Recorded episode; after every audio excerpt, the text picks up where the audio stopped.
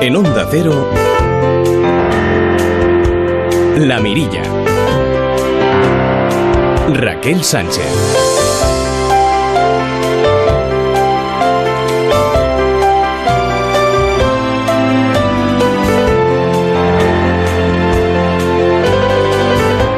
Amigos? Muy buenas tardes. Edición especial de La Mirilla que arrancará de manera oficial el próximo lunes 29 de julio. Estaremos como cada verano en esta sintonía de Onda Cero durante cinco semanas por las noches, entre las 9 y las 11. Pero hoy hacemos esta premirilla para estar con ustedes una horita hasta las 4 de la tarde, las 3 en Canarias. Un programa en el que vamos a hablar una vez más de medio ambiente, de salud, de ciencia y de mujeres.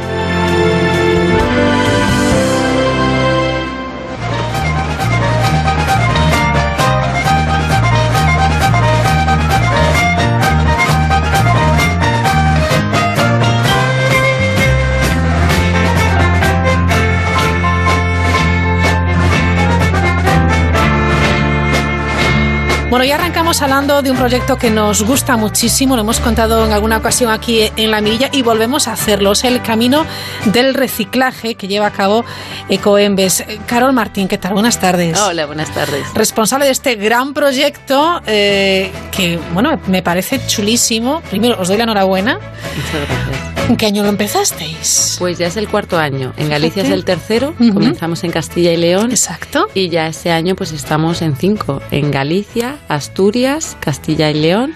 Eh, la Rioja y Cantabria, que es la novedad de este año. Hombre, es que encima cada año eh, desde Coembes le ponéis algo nuevo, una novedad, un pasito más para que ese camino de Santiago sea un camino eh, del reciclaje, para que los peregrinos sean ecoperegrinos, para que los albergues sean ecoalbergues y disfrutemos todos de un eh, entorno sostenible, claro. Eso es, cada año vamos sumando también caminos, por ejemplo en Galicia este año se ha sumado el camino inglés con 10 albergues y nuestro objetivo es llegar en el 2021, que es el año santo, pues con un camino que esté muy comprometido con el reciclaje y con el medio ambiente.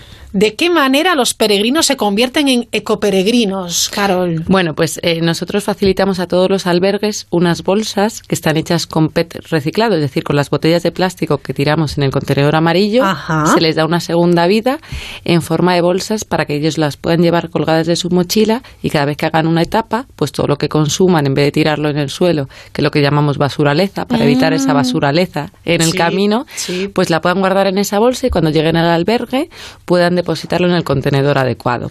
Muy bien, es fácil. Es muy fácil, realmente. Tiene la didáctica también en la bolsa por si hay cualquier tipo de dudas, para que también está en inglés, en gallego y en castellano, para que todo el mundo sepa perfectamente que en el azul va el papel y cartón y en el amarillo latas, bricks y envases de plástico. La verdad es que este camino de reciclaje os ha dado muchas alegrías, ¿eh? eh no solamente porque eh, habéis conocido iniciativas muy, muy chulas, sino porque se involucran también las autoridades, se involucran también los albergues y eso es fundamental para que sea un éxito. Eso es, el apoyo de las administraciones para nosotros es clave también. La Junta aquí en Galicia está con nosotros de la mano y también la labor de los hospitaleros, porque no nos olvidemos que al final son ellos, la gente que trabaja en los albergues, los que nos ayudan a transmitir este mensaje, tanto colocando las, las papeleras como este año, por ejemplo, tenemos una gran novedad, que nosotros tenemos la compostela del ecoperegrino. Anda, cuéntanos. Sí, la compostela del ecoperegrino, sabemos que al peregrino lo que más ilusión también le hace cuando termina la etapa es llegar al albergue y sellarlo. Claro. Pues nosotros lo que tenemos es que los albergues que participan en este proyecto tienen un sello en la puerta que significa que es un ecoalbergue, es decir, que cuando tú cruzas la puerta sabes que en ese albergue se recicla y que está comprometido con el medio ambiente. Entonces, lo que hemos hecho es un sello del ecoperegrino para que también cuando vayan a esos albergues se lo sellen y con tres sellos, si suben eh, la foto a Twitter o Instagram con el hashtag ecoperegrino, Muy bien. lo que nosotros vamos a hacer es plantar un árbol en Galicia. ¡Ay, qué bien! Sí, porque nosotros realmente creemos que la naturaleza en el camino es, clave, es, un regalo, pues ¿por qué nosotros también no devolver un regalo a la naturaleza, como es en forma de árbol? Árbol autóctono, claro. Eso es, Carvalho. Maravilloso. Bueno, las cifras hablan por sí solas. En la edición pasada, entre los meses de junio y octubre, eh, se logró reciclar más de 146 toneladas de envases solamente en Galicia. Es un dato apabullante. Eso es, es un 45% más que el mismo periodo del año anterior. Y si estamos hablando de todo el proyecto, las cifras, pues es que son 248 toneladas de envase, un 28% más que en el 2017. Qué maravilla, ¿eh? Entonces, la verdad que sí, que es que el compromiso es muy grande. La gente se da cuenta que reciclar sí que sí que de verdad es útil, dar una segunda vida a esos envases, que es lo que siempre se, siempre decimos. Por eso también un poco cerrar el círculo cuando damos las, las bolsas. Ajá, claro. Hay más novedades. Háblame de ese eh, eh, el bot del reciclaje. Bueno, nosotros lo que decimos es que el camino lo puedes hacer de mil formas, ¿no? Hay mil maneras de vivirlo. Realmente mucha gente lo hace por la naturaleza, por religión, de forma espiritual, pero realmente solo hay una de conservarlo, ¿no? Que es reciclando. Pero decimos que este año además van a tener un compañero de viaje ideal, un compañero que siempre les va a acompañar si tienen dudas en cuanto al reciclaje. y es nuestro bot que se llama Aire Peregrino. Entonces, cuando se meten en la página del camino del reciclaje.com, siempre les va a salir ese bot y cuando tienen alguna duda, ellos pueden mandar una foto de, oye, pues mira, esta lata, ¿a qué contenedor hay que, hay que tirarlo? Y el bot siempre le va a dar respuesta. Por eso decimos que ahora ya nadie va a viajar solo haciendo el camino. Muy bien, no va a haber excusa para, para no reciclar. No, porque es verdad que sí que la gente nos comenta que tiene dudas, que no sabe exactamente en qué contenedor tirar algunos, bueno, pues algún, algunos envases. Sí. Entonces, nada, ahora cualquier duda, se meten ahí, preguntan a Aire y Aire les responde al momento. Maravilloso. Me gusta eh, el tema de también vigilar que esos ecoalbergues cumplan con lo que se les exige para ser ecoalbergues. Y es que hay un eh, peregrino misterioso que va a estar vigilante, ¿no? Eso es.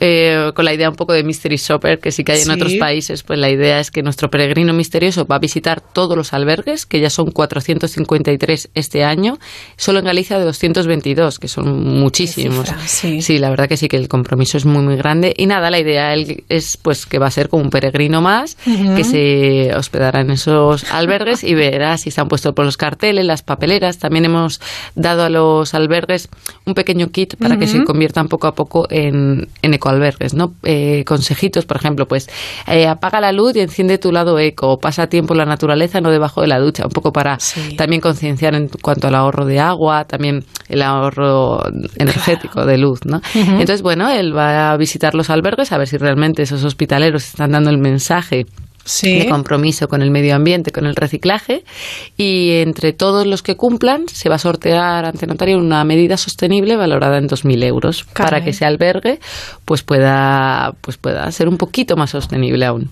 Esta iniciativa que decías que surgió en Castilla y León en el año 2015, eh, yo decía, os ha dado un montón de alegrías, pero es verdad que, se consigue sensibilizar y, ese sentimiento de... Eh, esa acción de respetar nuestro entorno reciclando es contagiosa. A mí eso me parece fantástico. Vosotros lo transmitís muy bien desde, desde Coembes porque se os ve fascinados con la, con la iniciativa, pero ver que da resultado vamos. Es muy, muy, muy gratificante. O sea, nosotros, el objetivo de este proyecto no es otro que dar herramientas para que la gente de verdad pueda reciclar y evitar esa basuraleza. Nosotros trabajamos día a día para eso. Precisamente este sábado hemos tenido una limpieza de, Libera, que la gente ha salido. Te iba a preguntar por, por el proyecto Libera, que es maravilloso también. Es precioso, la verdad que sí. Justo ayer salieron muchísimas, muchísimas personas a limpiar y a demostrar que, bueno, si cada uno de nosotros realmente limpiara un metro cuadrado, pues España podría estar, estar muy limpia. El compromiso es muy grande y la verdad que es un éxito total. Eh, en el conjunto de España, lo decías antes, eh, eh, bueno, pues hay 453 ecoalbergues, Castilla y León, Galicia, Cantabria, La Rioja, ampliación de hospedajes del Camino Inglés de Galicia este año, una campaña que se ha extendido también al Camino del Norte, al Camino lebaniego de, de Cantabria. Seguís dando pasos, es que me parece increíble. ¿A dónde pretendéis llegar? Eso es un poco el objetivo, lo que comentábamos antes, que en el 2021 realmente estén cubiertos todos los caminos y que la gente que lo haga por pues por cualquier vía claro que realmente exacto se encuentre con un albergue donde donde se recicle. Eso es un poco un poco la idea. El reto que nos ponemos es de cara al 2021 es cierto que nosotros venimos trabajando cuatro años porque es una labor de concienciación y educación muy larga. No queríamos hacer un proyecto exclusivo en el 2021 no creo que esto es un camino muy largo de recorrer. Y lo que nosotros decimos que reciclar es el camino jugando un poco con ese juego de palabras. Pues eh, el camino del reciclaje ese camino de, de Santiago se camino, esa peregrinación desde muchas vertientes, todos lo sabemos, los que son o, han sido peregrinos, yo creo que los que han sido siempre serán peregrinos. Eh, hay multitud de caminos, hay multitud de razones, pero siempre hacerlo de una manera sostenible y respetuosa con el medio ambiente. Carol Martín, responsable de este proyecto, gracias por acompañarnos. Enhorabuena, de verdad, eh, a Ecoembes por esta iniciativa y seguid, eh, bueno, pues trabajando en esta línea. Eso es. Muchísimas gracias a vosotros por dar pues voz a este proyecto. Gracias. Gracias.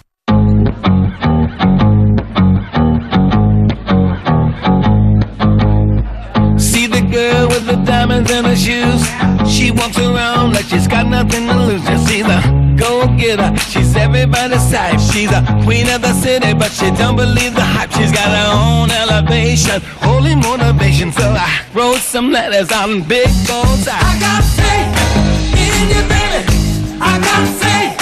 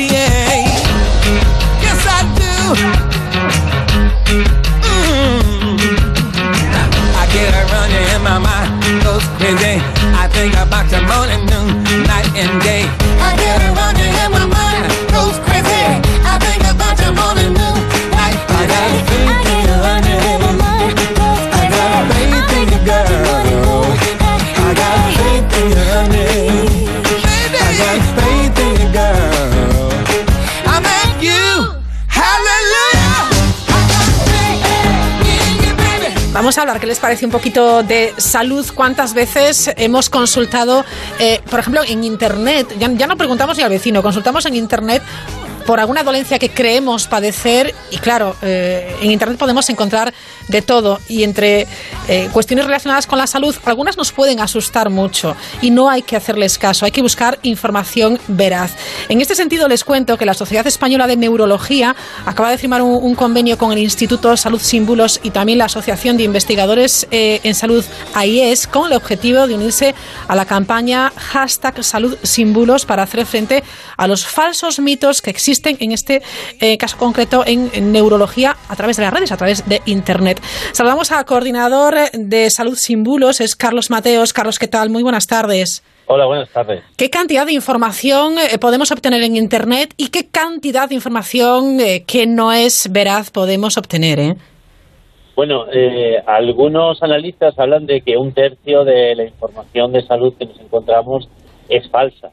Eh, yo creo que a veces quedan cortos, eh, porque hay mucha información que es falsa deliberadamente, que se hace con el objetivo de, estafar, eh, de engañar, y otra, pues, que está desactualizada, eh, que no cuenta con referencias, pues eso, actualizadas, etcétera. ¿no? Yo creo que Internet es una fuente interesante, pues, para una primera orientación, para una inquietud, pero siempre que sean, pues, páginas web fiables. Claro, hay que tener muchísimo cuidado. No es la primera vez que acudimos al médico asustados, alertados y, le decimos, es que claro, he visto en Internet que y el médico se lleva las manos a la cabeza diciendo, pero no consultéis en, Internet, para eso estamos los profesionales, ¿no? O consultar páginas web que sean, eh, bueno, que tengan un certificado, que tengan unas garantías. Sí, bueno, realmente se ha visto que cuando un paciente está informado y busca en Internet páginas eh, adecuadas, es un paciente más colaborativo, es un paciente que se adhiere mejor al tratamiento. Entonces, no ocurre nada por mirar en Internet, además es inevitable, todos lo hacemos. Eh, en España, pues hablamos de porcentajes de la mayoría de la población cuando eh, va al médico, mira en Internet antes de ir al médico y después de ir al médico. Eso está bien, pero como para tener unas inquietudes con las que consultarlo, ¿no? Al, profesional sanitario. Si el médico dice no mires en Internet, eso lo que va a provocar es una desconfianza hacia el médico. De hecho, hay mucha gente que piensa que el, pues el médico no está actualizado, eh, no sabe las últimas novedades y desconfía y toma eh, decisiones por su cuenta. Está bien mirar, pero hay que consultarlo con el médico. Claro. Es que yo creo que has dicho algo muy importante, Carlos, y es consultar eh, determinadas páginas web. A veces no consultamos una página web, a veces buscamos en un buscador. Y claro, ahí no sale de todo. Sí, realmente eh, un bus es lo que hace la mayoría, buscar en el llamado doctor Google y nadie está mirando la tercera página de Google. Todo el mundo se queda pues, en la primera, en la segunda página, etcétera. Entonces, las páginas mejor posicionadas no quiere decir que sean las más correctas. Desgraciadamente, eh, no siempre es así. Eh, pero bueno, eh, claro, ahí nos podemos encontrar desde alguien que intenta vendernos algo que es una auténtica estafa, bueno, pues a, opiniones de pacientes que a ellos les ha ido bien pues con un tratamiento, pero lo intentan comentar pues como si fuera adecuado para todo el mundo. No hay que tener cuidado con con las fuentes tenemos que mirar quién está detrás, si hay médicos, si hay una sociedad científica, si hay una fuente acreditada y si está actualizado, porque también pasa que muchas páginas son zombies, son páginas que se hicieron con la mejor intención, pero hace 10 años están desactualizadas. Y eso en medicina pues es eh, francamente peligroso. Y tanto que sí. Bueno, habéis elaborado un estudio sobre bulos en salud. ¿Cuál ha sido el resultado? Porque es un poco alarmante. Sí, bueno, realmente estamos viendo que los bulos más frecuentes, eh, como ya sospechábamos, son en el ámbito de la alimentación, en el cáncer y en las vacunas. Eh, también nos encontramos muchos con las llamadas eh, terapias, pseudoterapias, como puede ser la, homeopatía, pero nos preocupa mucho los temas relacionados con, pues eso, con el, con el cáncer y la alimentación. Aparecen muchos supuestos alimentos milagrosos, superalimentos que dicen curar el cáncer que lo previenen, etcétera, y eso es, eh, lo que está ocurriendo es que mucha gente que abandona los tratamientos y eso sí que es algo que, que es peligroso y pasa lo mismo con las vacunas. Tenemos grupos de antivacunas que están haciendo que, que gente que no vacune a sus hijos, eh, que los exponga a enfermedades que puedan ser letales y a toda la comunidad.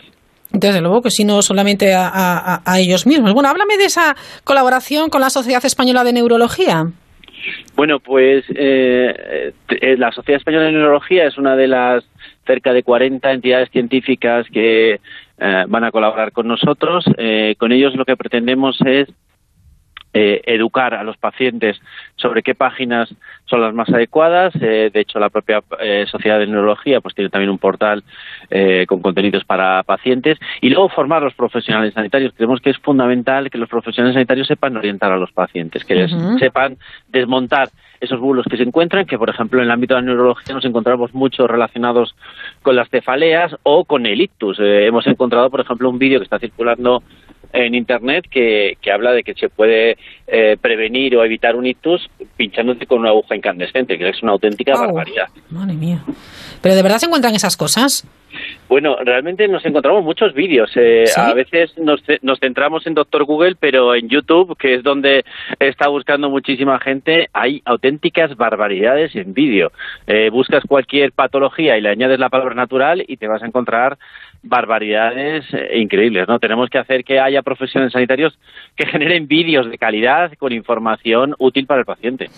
En el tema de la neurología, de las enfermedades neurológicas, además, hay eh, más de 7 millones de personas en España que padecen estas enfermedades, con lo cual eh, el público al que se dirigen, bueno, pues estas estos vídeos o estas informaciones es un público muy amplio. ¿De qué manera se puede abortar este tipo de, información? Has dicho, eh, bueno, pues formar a los, a los neurólogos sobre la divulgación, tienen que manejar sin duda las nuevas tecnologías. Eso es, yo creo que es fundamental que empiecen a generar ellos vídeos con contenidos interesantes para el paciente, que lo pueda entender el propio paciente. Muchas veces, eh, si la gente acude a este tipo de vídeos es porque están bien posicionados y porque lo explican en un lenguaje muy sencillo. Y eso falta, falta eh, que los profesionales sanitarios, aunque ya cada vez hay más, pues hablen con un lenguaje sencillo, con ejemplos para el paciente y que lo pueda entender, que lo pueda ver rápidamente, pues en 30 segundos, en un minuto. Eh, y luego también, bueno, hace falta formación incluso a las propias asociaciones de pacientes eh, y un paso más allá. Ojalá pudiéramos llegar a los colegios, ¿no? Que empiecen los chavales a ser críticos con la información de salud. Y ahí tenemos todos que, aportar lo que, lo que podamos. Es un trabajo en común, sin duda. No hay ninguna duda, Carlos, de, que eh, la mejor manera de luchar contra la desinformación es informando, ofreciendo esa información veraz. Pero, ¿de qué manera se protege a la persona que está obteniendo esa información a través de Internet? No hay ninguna manera o, legalmente se puede castigar esas informaciones que no son reales, no son veraces. No, realmente con la información no se puede hacer nada. Eh, no está protegido por la libertad de expresión. Además, incluso aunque se quisiera hacer algo, eh, puede estar en un servidor en otro país. La única manera que se puede actuar es si hay una estafa clara. Si alguien nos está vendiendo, pues algún producto o servicio eh, dirigido a la salud que no tienen las autorizaciones, pero es que la mayoría no lo hacen así. Eh, pues esto, por ejemplo, que estábamos contando del aguja incandescente para el ictus o barbaridades de este tipo, no están vendiendo nada, simplemente, eh, o no simplemente, están pues provocando un daño a la salud a quien se cree ese tipo de cosas. Ya, y tanto que sí. Oye, Carlos, ¿cómo habéis puesto en marcha esta, este Instituto Salud Sin Bulos? ¿Por qué motivo? Bueno, el por qué ya nos lo imaginamos. ¿Cuánto tiempo lleváis trabajando y cómo os va? Porque a mí no me parece fácil. Bueno, pues llevamos eh, cerca de año y medio. Eh, eh, bueno, lo estamos haciendo con voluntarios. Esto surgió además a, partir de que un famoso presentador de, televisión dijo que las vacunas producen autismo. Nos parecía una auténtica barbaridad. Y, bueno, pues nos pusimos en marcha pues con blogueros, cada vez hay más profesionales sanitarios que son activos en redes sociales divulgando y lo contrastamos con ellos. Les pareció muy buena idea y bueno pues estamos intentando pues acudir a todos los frentes intenta eh, pues haciendo eventos hemos hecho ahora también pues una iniciativa un, para crear soluciones digitales que ayuden a, combatir la desinformación. Estamos involucrando al Ministerio de Sanidad, que ha empezado a interesarse por eh, pues hacer algún tipo de actividad para eh, combatir la desinformación en vacunas con nosotros. Y bueno pues paso a paso por lo menos sí que estamos consiguiendo que en redes sociales cuando haya pues titulares que son barbaridades que a veces pues también se publican en algunos portales eh, algunos de ellos desaparezcan pues con la presión de las redes sociales Boticaria García es un, es un hacha, ¿eh? es un lince. Comunica tan bien, además, es tan divertida que eso es lo bueno. Llega Lo que decías tú al inicio, ¿no? Hay que eh, dar esa información de manera ágil, eh, que llegue en un lenguaje sencillo. Es la única manera. Sí, yo creo que nos hacen falta muchas boticarias García que, que comuniquen pues de esa manera tan sencilla, tan divulgativa y yo creo que con eso vamos a hacer que esos esos vídeos, esas desinformaciones, pues no podemos evitar que estén en Internet, pero a lo mejor estar en una posición muy atrás que nadie las encuentre. Claro, es que luego está también el papel que jugamos los periodistas. Tú has puesto el ejemplo del presentador con el tema de las vacunas y es que tenemos una responsabilidad muy, muy grande. Sí, realmente eh, una de las causas de, de los bulos de la desinformación es lo que se llama el clickbait, es el intentar tener pues muchas visitas a una página web. Eh, cuantas más visitas, más publicidad de Google.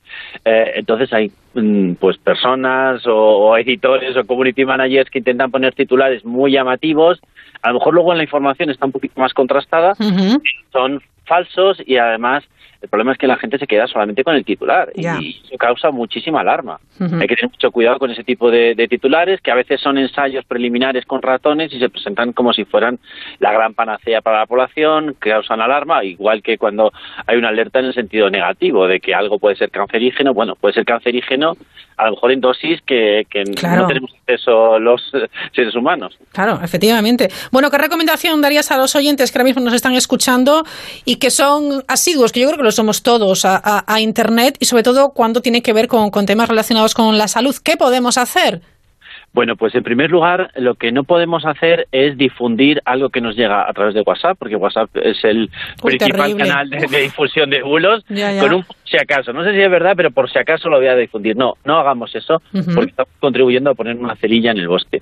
Eh, en segundo lugar, contrastemos las fuentes, que veamos si realmente hay pues profesionales sanitarios acreditados detrás, si hay sociedades científicas detrás, una consejería, etcétera, y si no lo sabemos, eh, pues por lo menos lo contrastemos con un profesional sanitario. Vayamos a ver a nuestro médico, a nuestro farmacéutico, a nuestra enfermera, para preguntarle si esa información es correcta o no. Pero no tomemos decisiones de salud basándonos en algo que vemos en Internet. Si entramos en vuestra página web, también hay eh, información muy interesante. Yo animo a los oyentes también que entren en Salud Sin Bulos con el hashtag, porque sí que dais también, bueno, pues algunas pinceladas de, de cosas que se ven y se escuchan que no son ciertas. Sí, nosotros lo que estamos haciendo, pues, con ayuda de nuestros cazabulos, de profesionales sanitarios como antes habías mencionado, la boticaria García y, muchos más, pues es desmontar esos bulos que aparecen en Internet y, contar por qué es un bulo. Y, bueno, pues lo hacemos en colaboración con también de todas las sociedades científicas y yo creo que es la única manera de, de alguien que tiene esa inquietud, que ha visto alguna desinformación, explicarle por qué eso es falso. Perfecto. Bueno, pues Carlos, gracias por atendernos. Espero que la gente tome, tome nota y que entre todos os ayudemos también en esta campaña Salud Símbolos. Muchísimas gracias y enhorabuena por vuestro trabajo. Gracias a vosotros. Hasta otra.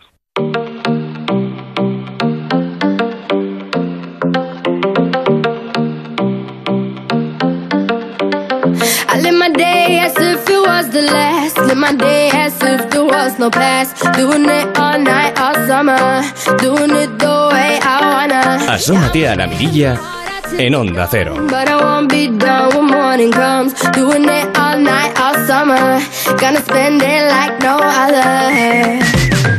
It was a crush, but I couldn't, couldn't get enough. It was a rush, but I gave it up. It was a crush. Now I might have wanna said too much, but that's all it was. So I gave it up. I live my day as if it was the last. Live my day as if there was no past. Doing it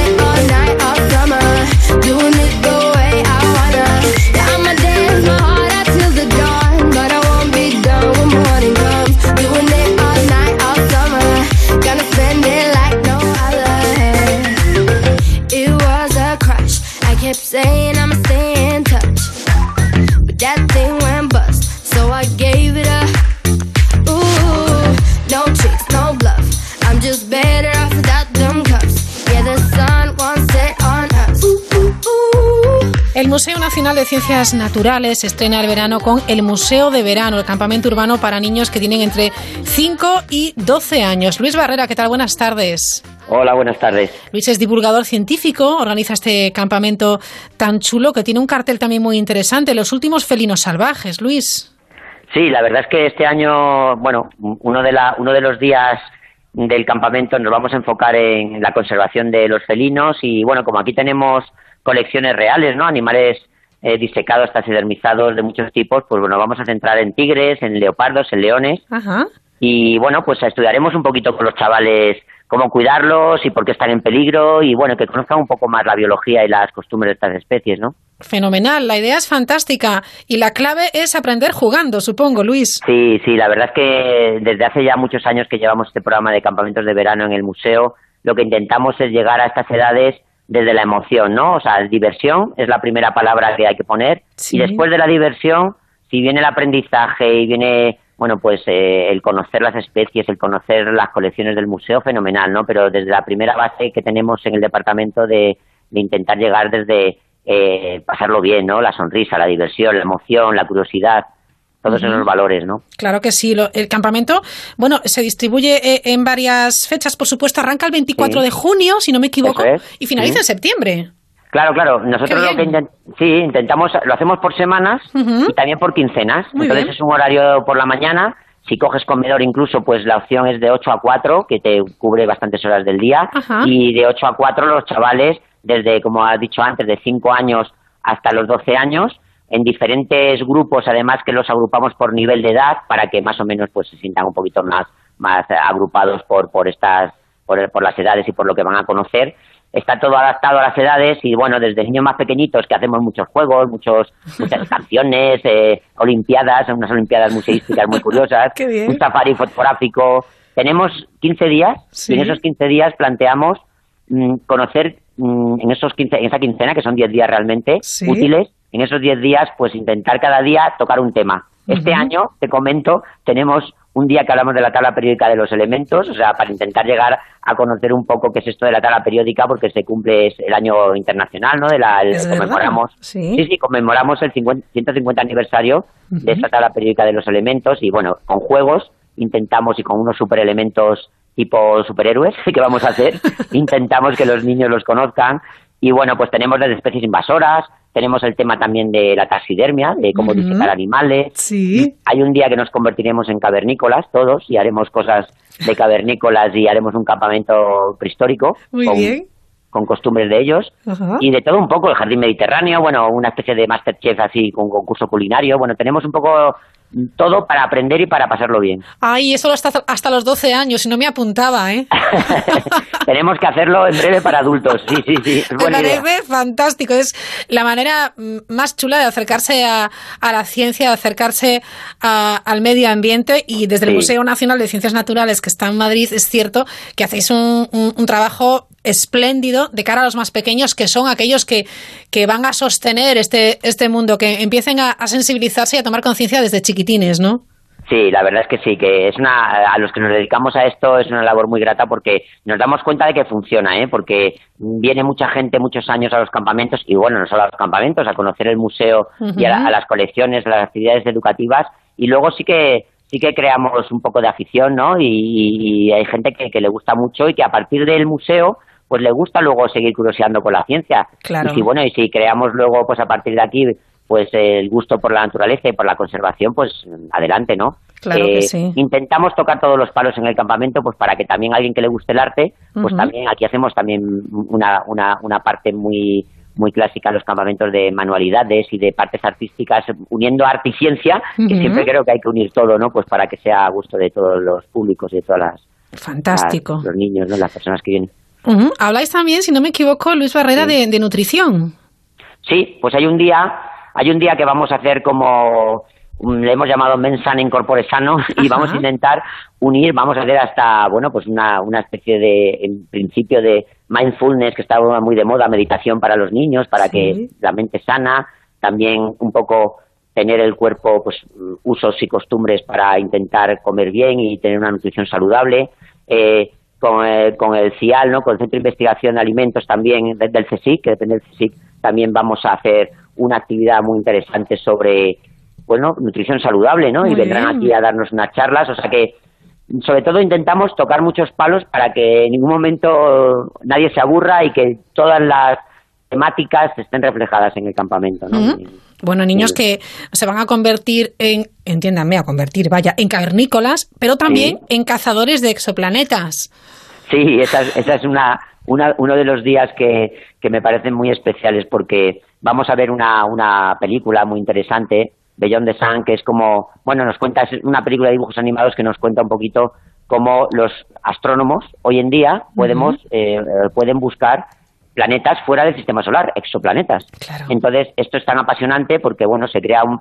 Aparte de explicar la parte más técnica, que a los más mayores les gustará, pero con los más pequeños también haremos juegos, haremos manualidades y les enseñaremos esto de una forma muy divertida, ¿no? Cómo pueden cazar exoplanetas e imaginarse otros mundos fuera del sistema solar, que hoy en día sabemos que existen, claro, que hay otros planetas. Claro que sí. ¿Desde cuándo, desde qué año lleváis organizando ese tipo de campamentos de verano? Bueno, pues ya llevamos ya muchos años. Desde el año 2000 empezamos ya a hacer campamentos y llevamos ya, pues bueno, prácticamente. Sí, sí, sí, sí. Y llevamos y llevamos ya mucha mucha experiencia. Esto ha ido aumentando poco a poco. Al principio empezamos con grupos más reducidos y ahora el museo ya tiene, bueno, pues tenemos ya un planteamiento con muchas aulas, con muchos espacios donde podemos trabajar con los chavales y ya, y ya bueno, pues acogemos al final del campamento, a, lo mejor habrán pasado por aquí casi 350 niños, que no está mal, ¿no? Para, para, lo que, para lo que el museo es, porque el museo tampoco es un museo no es muy, muy grande de superficie, ¿no? De espacio. Es fantástico. ¿Y la respuesta en todos estos años que, habéis ido percibiendo? ¿Salen los niños contentos, entusiasmados? ¿Conseguís despertar esa curiosidad?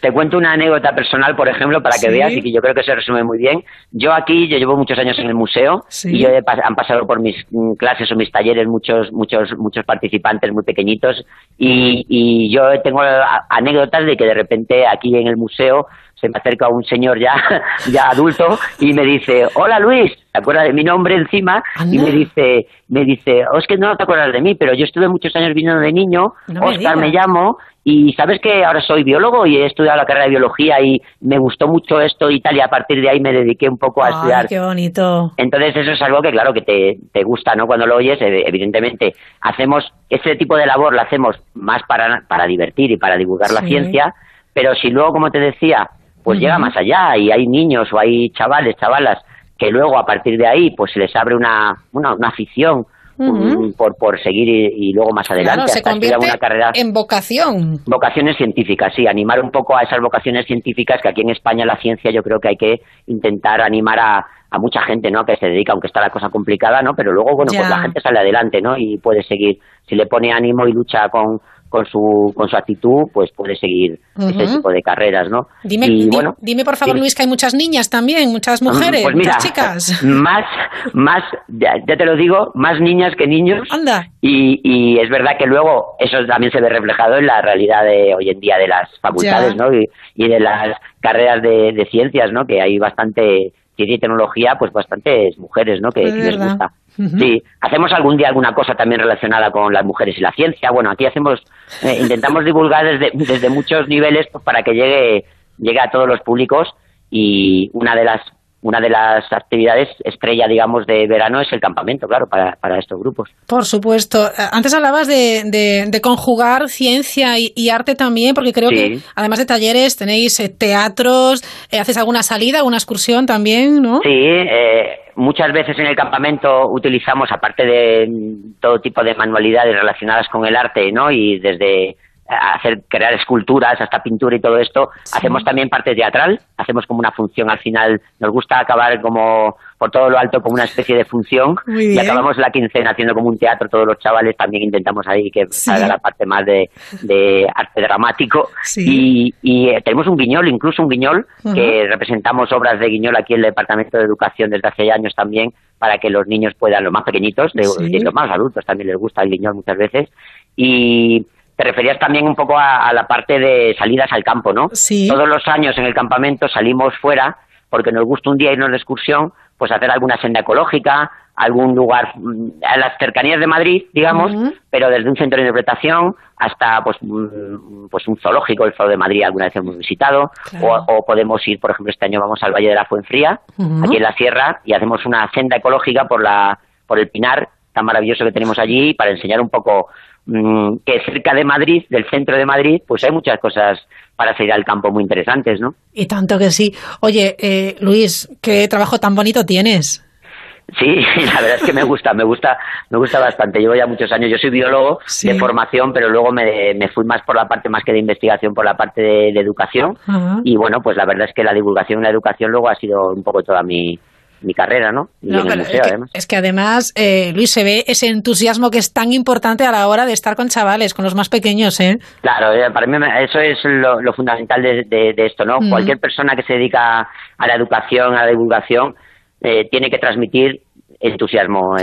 lo que si tú transmites entusiasmo, llega ese entusiasmo de alguna forma se percibe por el que te está viendo y, ellos también lo, ven, ¿no? Y, y, lo valoran, ¿no? Lo valoran y además eh, es una forma de pasarlo bien y pasarlo bien todos juntos. Si el que está divulgando lo está pasando bien, pues fantástico.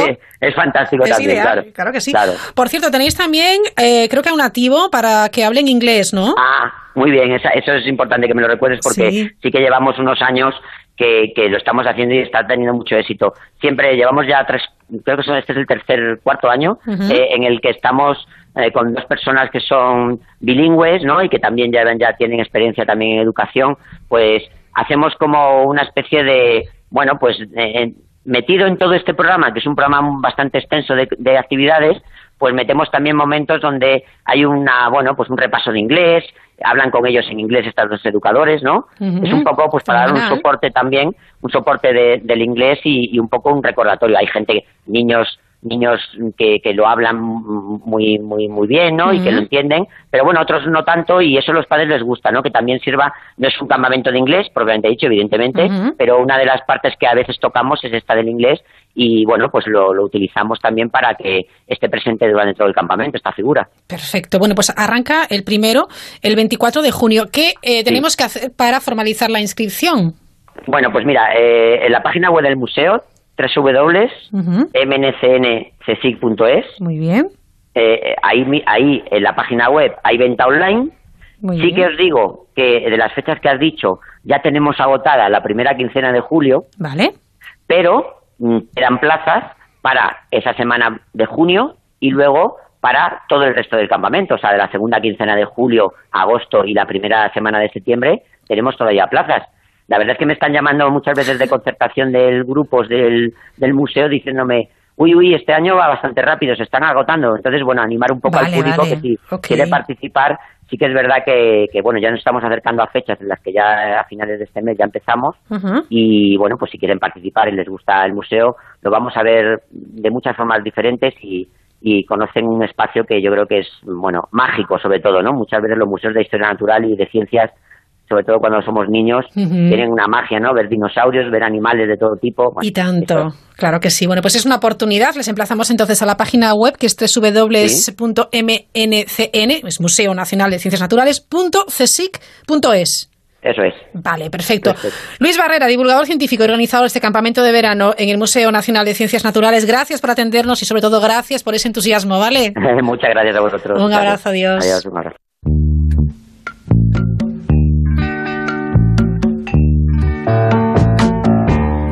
I can see clearly now the rain is gone. I can see all obstacles in my way. Gone are the dark clouds that had me blind. It's gonna be a bright, bright, bright, bright sunshiny day gonna be a bright, bright, bright, sunshiny day. I think I can make it now.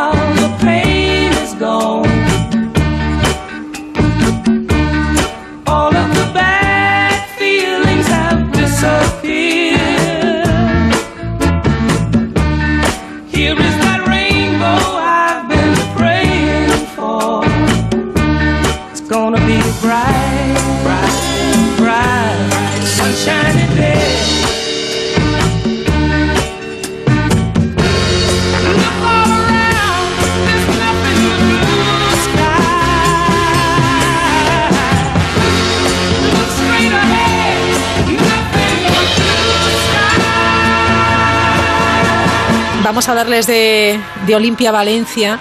Vamos a hablarles de una publicación que es Olimpia Valencia, ocho décadas de historia desde los ojos de una pionera, porque está con nosotros la, la, autora que es la periodista Ana Fuentes. Hola Ana, ¿qué tal? Buenas tardes. Hola, buenas tardes. Enhorabuena por este, por este trabajo. Gracias. Editado por el Instituto de Estudios eh, Vigueses, eh, que llega la próxima semana, ¿no? A las librerías. Yo creo que en estos días estará, bueno, está ahí la distribuidora. Muy bien. Pero presentación aquí en Vigo, ¿cuándo es? El martes, el martes 18. Uh -huh. a las siete y media de la tarde en la Casa del Libro y luego tenemos una segunda presentación también el día 5 de julio a las 12 de la mañana en el Centro de Investigaciones Biomédicas de la Universidad de Vigo Ajá. porque ese el CIMBIO está ubicado en un edificio que lleva el nombre de Olimpia Valencia. Claro, Olimpia Valencia, porque la gente dirá, sí, sí, me suena, me suena, es alguien importante en el mundo de la medicina, ginecóloga quizás, sí que fue de las primeras mujeres que estudiaron medicina, ¿hace cuánto? Se cumplen precisamente este año 100 años de que estudió medicina, por eso me hacía mucha ilusión que saliera publicado este año. Claro. Y el Instituto de Estudios Vigueses me brindó la oportunidad, que fantástico la coincidencia. Y tanto que sí. Bueno, te hace mucha ilusión también, Ana Fuentes, porque tenéis un vínculo familiar. Sí, eh, mis abuelos eran primos de ella por diferentes ramas. Y, y, bueno, siempre fue una persona presente, muy presente en la familia y, y, de la que la familia se sentía orgullosa. Entonces yo creo que faltaba un poco...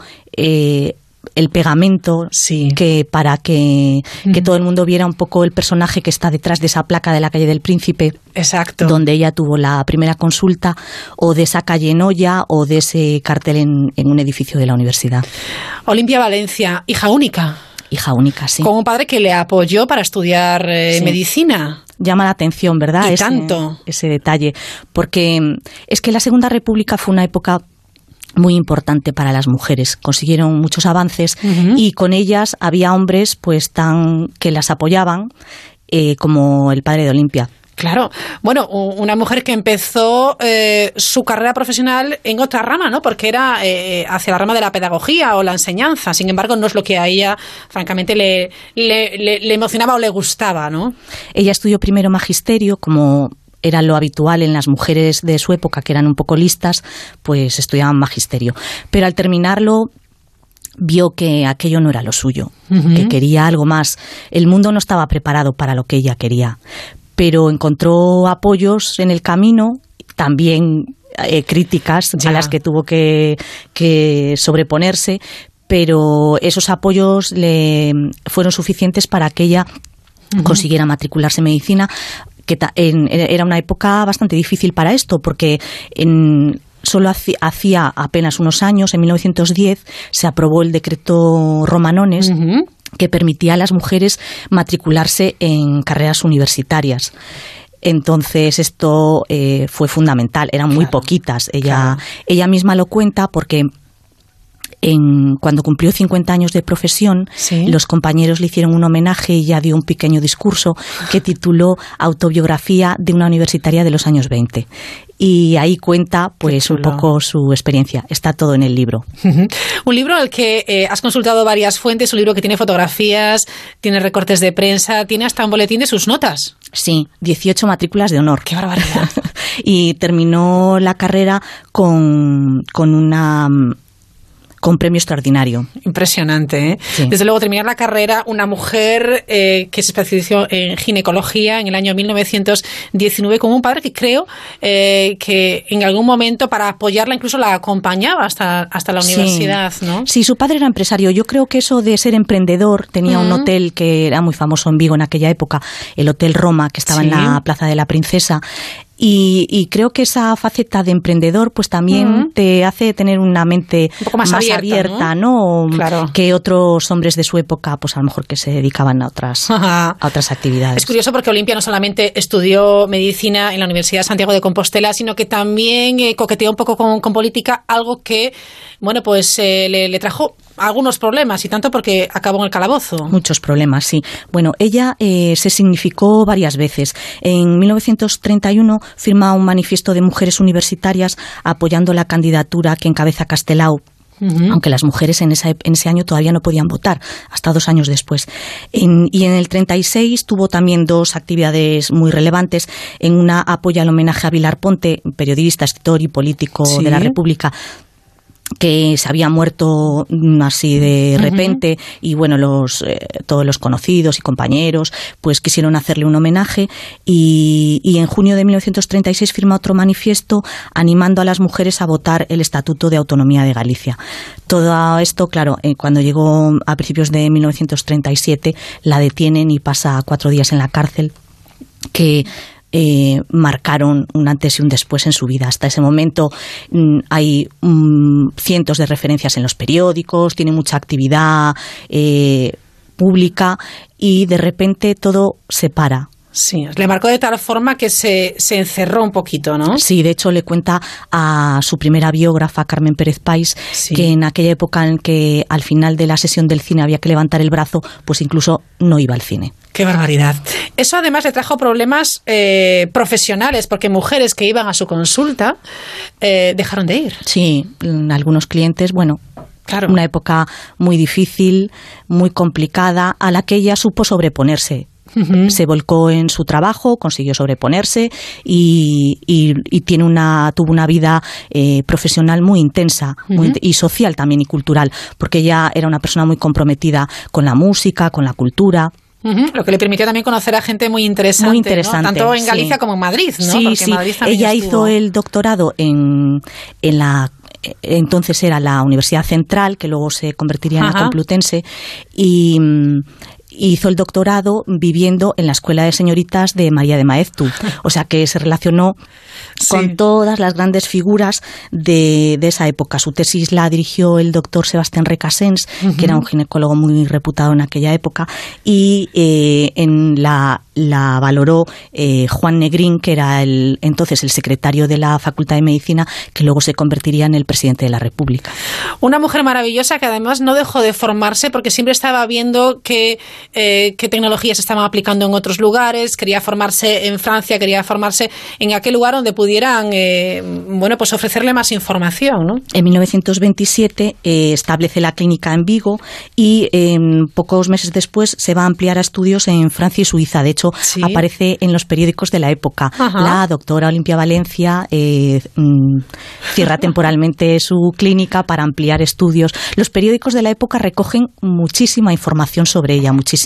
Desde los de Santiago, que es, impresionante la cantidad de información. O sea, que era valorada en la época, ¿no? Sí, muy valorada. Y luego tenía eh, grandes, tenía grandes amigos en la universidad tuvo una actividad cultural eh, muy importante. Hicieron un grupo de teatro universitario eh, que, fue es muy curioso porque los periódicos de la época lo cuentan mucho. estrenaron una obra que se llama Trebón, que se la escribió Cotarelo Valledor y Olimpia era la protagonista en 1922. Y con ella estaban también en la obra pues Fermín Bouzabrey o José Posada Curros. y al estreno cuenta en los periódicos que fueron Castelao, Risco, Cabanillas y que... Qué maravilla, ¿eh? ¿Te gustó hacer este trabajo de investigación, Ana? La verdad que sí, eh, es un trabajo muy interesante. Aunque yo ya conocía el personaje y muchas de, muchos de estos episodios eh, ver realmente la trascendencia pública, no, no solo la, la idea familiar que tenías del personaje. ¿Y cómo era tu idea familiar? ¿Qué, qué, oh, ¿Ella murió? ¿En qué año murió? En 1987. En el 87. Tú eres muy joven. Sí, yo tenía 17 años. Claro, o sea, el recuerdo que tengas de ella pues era un recuerdo un poco vago, ¿no? Pero, pero ¿qué recuerdo tienes? un personaje muy relevante en la sociedad Muy respetado, ¿no? muy respetada, sí, muy respetada. Y, y, luego mm, yo tenía un concepto de ella de mujer vanguardista, a, imitar, ¿no? Un modelo a imitar. Que, que, nos siguen faltando tanto a las mujeres, ¿no? Modelos en, los que vernos. Es verdad. Y, y ahora que mm, ahora que, he profundizado en su biografía, audaz, valiente. ¿Feminista? Ella hubiera, yo creo que hubiera dicho que no. Yo creo que hubiera dicho que no también, fíjate. Pero no lo sé, claro, nunca se lo pregunté. Claro, tenemos ese movimiento ahora tan, tan interesante del feminismo eh, y, quizás si ella sin saberlo, pues mm. empezaba a abrir puertas y posibilidades a otras mujeres, ¿no? Porque algunas habrán visto que una es capaz mm. y luego detrás hemos sido todas, ¿no? Eh, ¿Cómo ha sido ese trabajo de investigación? ¿Dónde has estado? ¿Dónde has consultado? ¿Cómo has conseguido las fotografías? Cuéntanos un poquito y cuánto tiempo te ha llevado. Bueno, a ver, esto es un libro que me lleva rondando muchos años, porque, bueno, al, conocer el personaje, claro, siempre pues, estaba presente. Siempre estaba así, un poco presente, como que algún día tenía que, hacer algo llegó el momento, no sé, mm, un día de repente vi en un reportaje en periódico una exposición de la residencia de señoritas y pues ahí ya me picó la curiosidad, entonces empecé a investigar y y bueno, me puse en marcha un poco. Mm, les mandé un correo a donde eh, la residencia de señoritas estaba en la calle Fortuny en Madrid y hoy en día ese edificio lo eh, en ese mismo edificio está el, la Fundación Ortega Marañón. Les escribí y me dijeron que sí, que había buscaron sus archivos, tenemos mm, referencias de, de, esta mujer en los archivos, entonces pues nada, me fui a Madrid y, allí estuve viendo el archivo, que la verdad que te llevas muchas sorpresas, ¿no? De, de episodios que tú conocías por que te habían contado. Referencias, claro, que te habían contado. Que te habían contado y de repente pues que, es que es verdad, que es así, que sí, que sí, que aquí están todos los documentos. Luego en, el, en el archivo del Concello también, que me ayudaron muchísimo. Es un archivo increíble, el del Concello de Vigo, que puedes encontrar eh, un montón de cosas. Y luego el mundo de los investigadores, ¿no? Porque Claro, yo nunca me había acercado al mundo archivos, que hacen un trabajo impresionante, y, y, claro, ellos saben, pues, mm, la cómo buscar, mm, hay ahí sus técnicas para encontrar cosas, no es así llegar y la me voy a ver todo el archivo, ¿no? Y te llueve todos los datos que tú estabas buscando, que tú quisieras encontrar, ¿no? Por ejemplo, de las fotografías, la fotografía más chula que a ti te gusta del libro, ¿cuál es? ¿Cuál sería? Yo elegí la de la portada, que es una fotografía de ella muy joven, con 20, 20 o veintitantos años, porque es un poco hay muchas fotos de ella en internet se pueden ver hay mucha información sobre ella en internet pero esta no no la había visto nunca entonces me pareció singular mostrar a la Olimpia joven y en la contraportada una de las últimas fotografías ya muy mayor eh, entonces es un poco el principio y el final ¿no? de, de la vida de una pionera. Está bien. ¿Qué te dice tu familia sobre el libro? Pues nada, muy orgullosos todos. De... Te dijeron, ya iba siendo hora, Ana. Lo tenías ahí pendiente.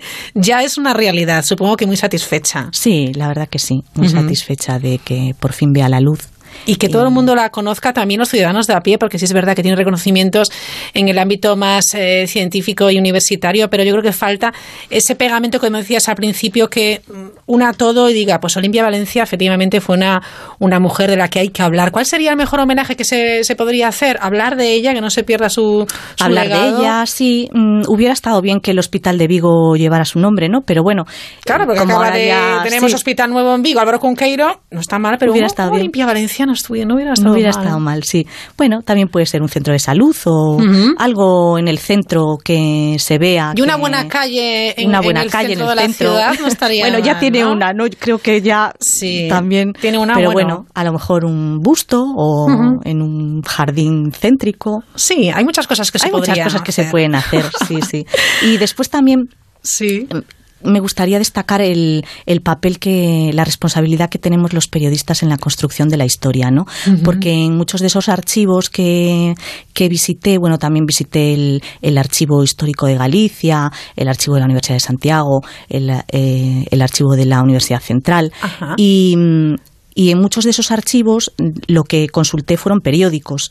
Claro. Entonces, e, es muy importante, me, doy cuenta de lo importante que somos para construir la historia queda como fuente de información también nuestro propio trabajo, ¿verdad? Que ahora venimos contando además eh, eh, en las últimas semanas y hoy también en este programa la, la necesidad que hay eh, de verificar todas las informaciones, las fuentes, etcétera, porque estamos en un momento de noticias falsas y de bulos que da un poco de miedo, ¿eh?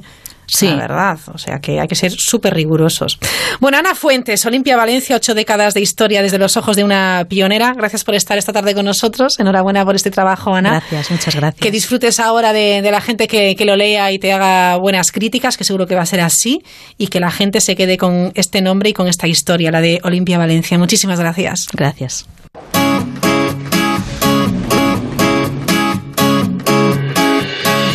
On the other side of the street I knew. Stood a girl that looked like you.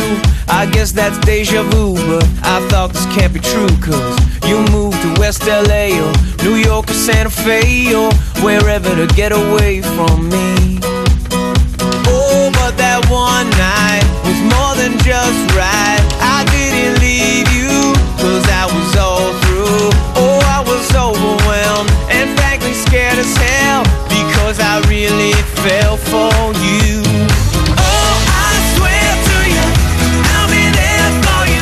Pues así finalizamos esta horita de, de, Mirilla. Finalizamos con mucha marcha, aunque en realidad la verdadera marcha llega en cinco minutos de la mano de nuestro compañero Javier Ruiz. Antes, las noticias que pasen. Un feliz domingo. Adiós.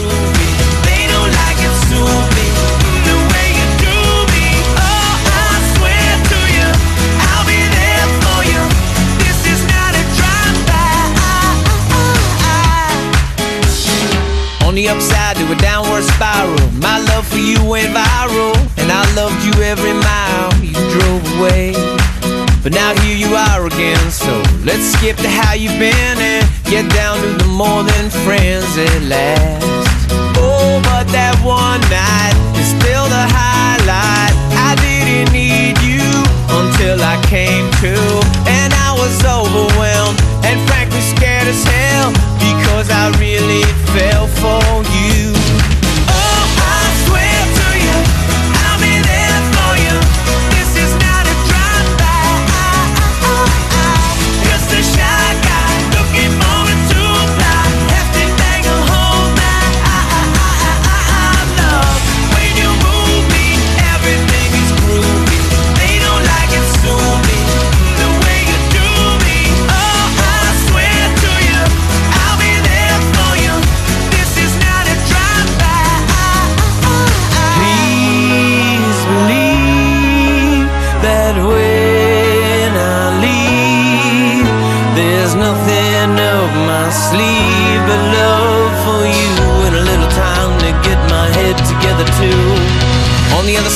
Street I knew. Stood a girl that looked like you.